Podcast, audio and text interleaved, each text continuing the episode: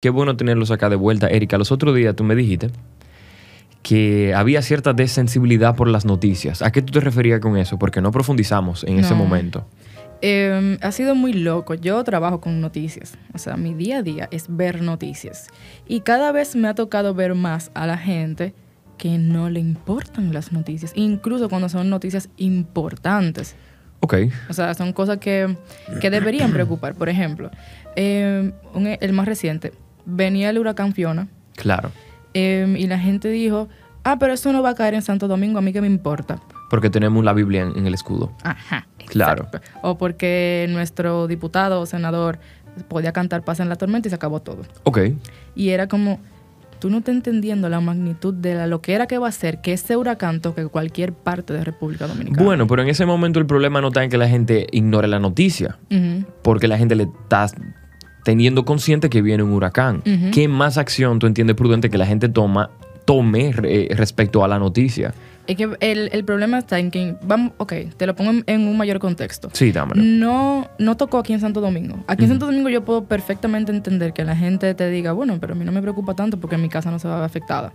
Pero tú te vas al este, en Punta Cana, tú tenías gente que cogió a irse de fin de semana para Punta Cana, viendo la noticia del peligro de Fiona, va aquí este fin de semana y se fueron para allá. Tú no sabes lo que va a pasar contigo en este fin de semana. Eh, La gente no está llegando al nivel de, de alarma que es tener una- un huracán en dentro de tu De país la isla. dentro, o sea, en los hoteles en Punta Cana, la gente grabando, de que, aquí está el huracán, y era de que, o sea, en dos minutos ese, ese, ese celular tuyo puede volar contigo. Ustedes se van los dos. Ok. A él no le importa nada. Aquí, ¿A ti qué te parece?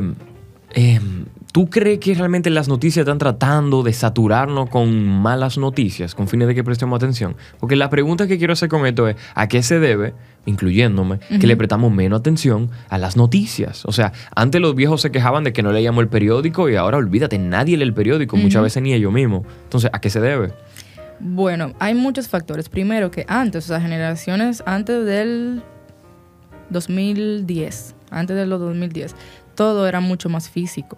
O sea, tú tenías que esperar al otro día a que llegara un periódico para tú ver las noticias. Claro. Tú tenías tiempo de, de ocio, de descansar, de ver las noticias. Ahora mismo es constante. Es un tú- 24/7. 24/7. Y aparte de que es 24/7, es global. Tú no te hubiese enterado, por ejemplo, en, en el 2001, que ahora mismo hay una guerra en Azerbaiyán. Tú no hubieses sabido. Ahora tú lo sabes en así. Claro. Pasó ayer y tú lo sabes No, así. y tú ves video y TikTok de, los de los soldados allá bailando. Exactamente, exactamente. Entonces, la saturación de noticias tiene a la gente súper insensible. Ok. Y como que ya está pasando tanta en el mundo. Ay, perdón. No importa. Está pasando tanta lo que era en el mundo que, que a mí no me importa. Yo, Claro. no me, yo no me voy a esforzar por desgastarme mentalmente si ya como quiera va a pasar. Pero son noticias que son altamente aterradoras que la gente debería prestarle atención porque es demasiado en todos los lados. ¿Y cómo podemos discernir qué noticia me es pertinente, qué noticia debe ser relevante para mi círculo y qué noticia no? Porque así como tú dices, ahora es global, ahora yo me entero si hay una guerra, eh, que si en Irán están protestando por los hijab o lo que sea. O sea, es mucha información que está tratando de ponerme alerta sobre un tema que probablemente nunca tenga que ver conmigo. Y digo, digo probablemente porque yo no sé qué tanto me afecta una Sí. cosa o la otra. Ahora, ¿cómo saber qué tomar y qué dejar? Eh, yo por lo menos para lo que yo hago, ¿verdad? Yo que trabajo depurando noticias. Lo que yo hago es que yo me tomo tres momentos del día para ver las noticias. Tres momentos del día. En la mañana, mediodía y en la noche. Claro. Y después de ahí yo no veo más noticias. Yo bloqueo todo eso. Yo sigo siete periódicos. Siete periódicos a nivel nacional e internacional. Como tres de aquí, tres de aquí, así.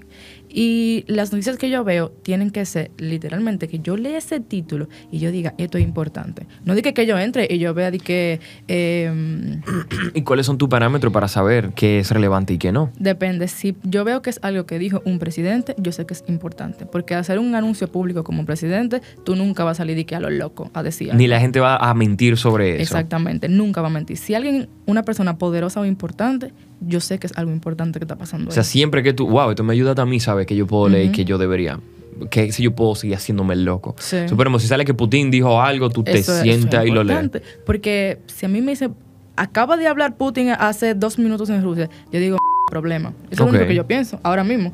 Si me dicen de que eh, Abinader va a dar un comunicado a las 7 de la noche, Problema, porque sirve esperar hasta las 7 de la noche para comunicar algo, porque necesita que todo el mundo esté pendiente de esa noticia. Ya, o sea que la hora en la que él lo está diciendo es totalmente irrelevante. Él no lo dice a las 2 de la tarde porque todo el mundo estaría en la faena del exactamente, laburo. Exactamente. Y a él le conviene que todo el mundo atienda la noticia que él va a dar porque es para el país. Es importante para el país. Y no sucede que él, suponemos, dicen que va a decir algo a las 7, sea cual sea el presidente, y dice un tollazo. Dice algo totalmente irrelevante. Ha pasado a veces que él dice, por ejemplo, pasó con, con un- una vez que hubo un problema con unas tarjetas de que le daban a, a la gente de, de escasos recursos económicos. Ajá. Y él iba a hacer una noticia aclaratoria. Y él esperó a las 9 de la noche para decir eso. Un estaba ahí que, viejo, manda un comunicado. Nadie tiene que escucharte para eso. Claro. Mándalo a las 3 de la tarde. Yo quiero dormir. Yo que trabajo con noticias, que fue a las 11 de la noche. Me quedé hasta la 1 por eso, redactando eso. Que era un- una cosa totalmente irrelevante. Pero ahí yo prefiero tomarme el riesgo de esperar a ver qué él me va a decir. Yo necesito saber. Porque probablemente Sea algo relevante. importante. Ujú. ¿Qué otra noticia? O sea, ¿qué otro indicio te da que una noticia debe ser tomada en consideración? Mira, lo que yo que he aprendido a que no es relevante. Y es que muchas veces te dice de que breaking news, y eso es mentira. Cuando yo veo eso, para mí se me da farándula. Ya, ok. Yo no lo leo. Es como que Breaking News, Timothy Chamaletti, te dan el nombre de una gente X que tú dices, ¿cómo Breaking News? Ajá. ¿Qué, qué le ¿Quién importa? es esa persona? A mí Claro. no me importa eso. Yo, todo lo que dice eso, yo lo quito. Yo no Ok. lo veo. Entonces, hay muchas cosas. Muchas de esas páginas que repiten muchas veces eso, yo las dejo de seguir, yo las dejo de ver, porque me saturan. De que Ok. se murió Vincent, qué sé yo quién, y cuando tú vas, tenía 95 años. Le tocaba. Tenía que morirse, Sí, porque ya. no es inmortal. Sí. Entonces, no me des esa noticia, no me la ponga como breaking. Eso no es verdad. Bueno, y ahora mismo, aparte de los... em, ¿Cómo tú pudieses saber cómo tú pudieses recomendarme sitios para yo leer noticias locales relevantes? Locales. ¿Qué yo- fuentes son? Mi fuente favorita, no debería decirlo, porque mis jefes me van a matar. Pero bueno, mi fuente favorita soy yo misma. Le llamé Ok, a mí. ok, ok. Gracias. Le llamé a mí a mis jefes. Luego comentaremos con tus jefes a ver si me permite introducir su propia plataforma, porque lo Sí, ideal sería nice. decir por qué esa plataforma es una plataforma relevante de información. Pero si te puedo recomendar un periódico, recomiendo siempre el Listín Diario. Ok. El- el- tiene la- las cosas más organizadas y no te da clickbait, que lo hacen otros periódicos de este país. Que son más dicen, amarillistas. "Uf, fu- pero súper. Y otros que están en extrema izquierda eh, y extrema derecha. Explícame eso. Eh, hay muchos periódicos o muchos medios, tanto locales como internacionales, que tienen una visión muy extremista, o sea, muy izquierdista, que fácilmente eh, te ponen en un periódico de que, en un tema local, vamos a poner, en el Senado eh, están por aprobar el matrimonio igualitario. Ok. Y tú vas a la noticia y de repente tú lees, se puso una propuesta en el Código Penal para el próximo ciclo que podría aprobar. Y es como que, pues no lo van a aprobar, no me digas eso. no me diga que esto ya está corriendo en vigencia. Entonces es como una gente que se va por un extremo de izquierda, que quiere que se apruebe y te va a decir esa noticia para que tú vayas y, y haga un force en el, en el Senado y le diga, aprueben eso, ya es obligado. O la extrema derecha que se va por el otro extremo de no se aprobará nunca y tú dices, pues eso no es verdad. Yo tenía entendido que la derecha eran como los... Conservadores. Ah, yo pensé que la derecha era demócrata. Em, en no la en Estados. Unidos la, la- derecha es el republicano, Ah, exacto. que son muy, muy de conservadores. Cuadrado, muy que exacto. que Tradición, que- en teoría. ajá, tradición. Y la izquierda es el demócrata, más open, más eh, aprueben eso, pongan esto sobre la mesa, vamos a discutir este tema. Esas son las... Hay dos polos, extrema derecha y extrema izquierda. Hay gente que está en el medio. ¿Y aquí funciona igual? Em, en el mundo entero funciona igual derecha e izquierda. Y funciona igual, pero tiene diferentes nombres, lo de republicano y demócrata. En Estados Unidos, que la referencia para este lado del mundo es republicano y demócrata, que son los lo gringos. Em. ¿Qué te parece la situación en general del país ahora mismo? Aquí hay un problema grave, serio, que hay que resolver de violencia. O sea, una situación grave, grave, grave, grave, porque es una violencia generalizada y que no tiene un estrato social, o sea, sucede en todos los estratos sociales, pero está muy marcada en el estrato social que, que es como pobre, no muy pobre. Aquí tipo barrios, en los barrios hay una violencia extraña que es rara. Te, te matan para atracarte. Te mata, un hombre mata a su mujer porque presiente que le está pegando cuerno. Una mujer le raya los carros, le desbarata lo- los platos en su casa un hombre porque, por X o razón, porque llegó tarde a la casa. Entonces es una violencia que te está saliendo de control. Y aquí se desata una ola de violencia muy extraña que también, ay Dios mío, la gente me, va a matar por esto, pero para mí está muy alentada por el estilo de música que estamos escuchando y por la, la- letra de la música que estamos oyendo. La cultura popular ahora mismo te, te alienta, te dice, dale, sé violento, que eso es heavy. Si tú eres violento, tú vas a ser cool. Hazlo. Y la gente se lo está creyendo, aunque no se den cuenta. Aunque nadie se dé cuenta. Principalmente la- las, quizá la- los estratos sociales más vulnerables o susceptibles Claro. o influenciables. Y que, por ejemplo, ahora tú tienes, que no es un secreto para nadie, mucha gente que es lo que se conoce como nuevos ricos, lo que dicen nuevos ricos, que son, gen- son personas que vienen de muy abajo, consiguieron mucho dinero y están viviendo un estatus social muy Sí, alto. claro, son gente de. ¿cómo se dice? Gente de clase baja con alto poder adquisitivo. Exactamente. Eso es todo un segmento dentro de publicidad, y que todo un target. Claro, claro, tú te- o sea, es, es muy loco y el problema es que ellos es- se están metiendo en una cultura que no es la suya y están adaptando. O sea, nosotros nos estamos convirtiendo como país en esa cultura. Claro. Todos vamos a ese mismo camino porque nadie me puede decir que a mí no me gusta el dembow. Mentira. Tú lo oyes en tu casa con Dios. Sí. Y lamentablemente todo eso te- se te va filtrando en la cabeza. Y todo eso nosotros lo estamos repitiendo de alguna forma u otra, ya sea por la forma en que hablamos, ya sea por las actitudes que nosotros vamos adaptando, adoptando, perdón. Y todo eso nos va conduciendo al mismo nivel de violencia que se vive allí. No sé. Está del carajo. ¿Cómo tú sientes que no puede estar afectando lo que está pasando en Ucrania y Rusia aquí en República Dominicana? Nos está afectando a todos. Todo el mundo sabe que este problema, la inflación, em, el aumento de los alimentos, del combustible, todo eso, aunque la gente no lo sepa, viene por allá. Viene por Rusia y por Ucrania. O sea, la guerra desató una locura en, en todo el mundo, o sea, global. Que nosotros estamos viviendo fuerte, pero peor que nosotros, por ejemplo, lo está viviendo Haití. En Haití ahora mismo sabemos que ese es el país más pobre de, de América y de este lado de Occidente, el más pobrecito. Incluso a Haití lo pusieron hace muy poquito en un renglón de la ONU que solamente están países de África. Estamos hablando de países que viven todavía en tribu. Ok. Y Haití está en ese nivel de una crisis humanitaria del hambre. Esa gente está al, punto, al borde del colapso. E incluso dijeron que Haití va a llegar a estar en una anarquía próximamente. ¿Qué significa eso? Anarquía, que ahí no hay, no hay un control. Por ejemplo, nosotros somos un, estamos en un sistema capitalista. Claro. El capital nos controla. En Haití no lo controla nada, Nada. ni nadie. La pandilla se están adue- adueñándose de Haití. Y el problema en Haití, por ejemplo, es que hace una semana se anunció un aumento de los combustibles. Haití, ¿verdad? El país más pobre. El combustible cuesta casi 20 dólares el galón. El galón. Que aquí cuesta 190 y algo y estamos llorando. y estamos diciendo, ¿pero por qué? Allá cuesta mil pesos. Exactamente, el galón. Entonces, un país tan pobre dice, ¿y cómo yo, cómo yo avanzo si tú no me dejas avanzar? Pero hay muchas cosas que hay que analizar, ellos están muy mal. Necesitan producir dinero de alguna forma. Claro. Pero es una cadena que no, no está funcionando. Ya. No funciona. Aquí, por ejemplo, eh, la guerra de Ucrania nos puso los precios de alimentos básicos mucho más caros. El combustible también está carísimo. Sí, sí. Y se desencadena que hay muchas otras cosas que nosotros estamos consumiendo porque todo tiene combustible. Para tú contratar a un electricista, él tiene que venir aquí, tiene que pagar gasolina, te lo va a poner más caro porque su gasolina está más cara. Para tú ir a un restaurante, ellos tienen que comprar los alimentos que te van a producir. Y entonces todo está más caro. Es una, como una cadena de cosas. Aquí tú pagas luz. La luz es con combustible. Todo tiene combustible. Entonces todo se va desencadenando y todo se vuelve más caro. Llegamos al problema de la inflación. Tampoco hay dinero en la calle porque nadie tiene cómo. Hay que regularlo.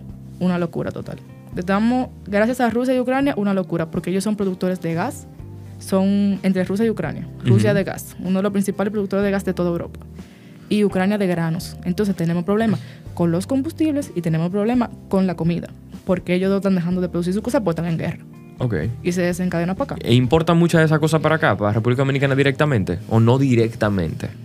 Em, creo, si yo no me equivoco, puedo estar equivocada, pero creo que no es directo. Ok. El problema nosotros que so- nosotros somos eh, como partners, eh, socios, como socios minoritarios comerciales de Estados Unidos.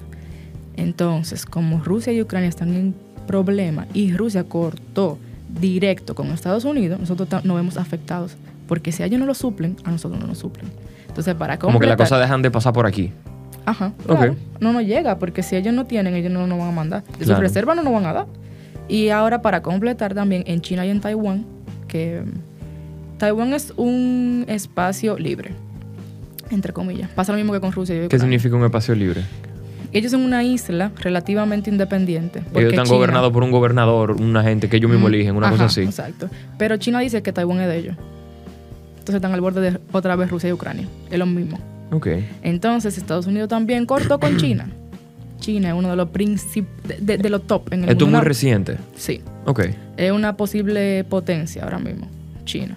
Comercial. Y Estados Unidos cortó. Dije, no, está bien, baraja eso porque no queremos. Ese es otro problema. ¿Quién demonio nos va a suplir si nos quedamos solos?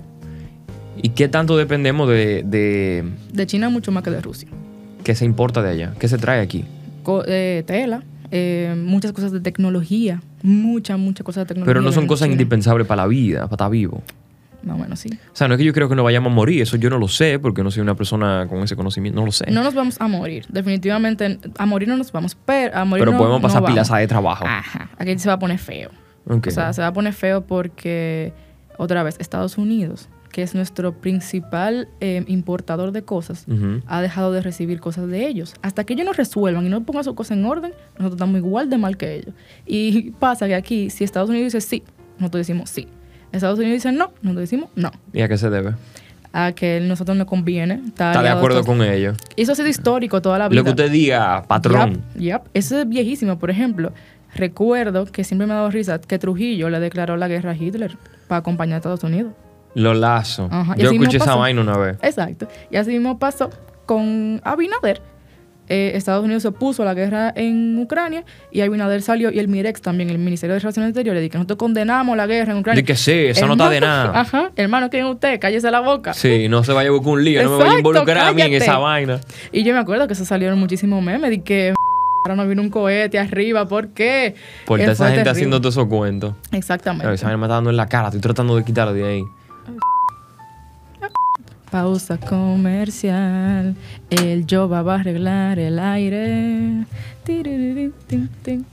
Hemos vuelto. Me encanta, como yo le doy tan poco seguimiento a las noticias, porque yo tengo una teoría que obviamente es muy personal, que no ¿Cuál? es lo más sugerido, por eso estamos haciendo este episodio, pero yo entiendo que las noticias relevantes llegarán a mí eventualmente. Yo no busco las noticias porque yo creo que las cosas muy importantes van a llegar a mí inevitablemente, ya sea a través de... Hasta en la forma de un meme, ¿entiendes? Sí. O sea, de que Fiona, bueno, pues vamos a ver a la esposa de Shrek ahí eventualmente y vamos a qué se debe Fiona. Entonces Sí. tú ves, ah, no, vino una tormenta tropical, etc.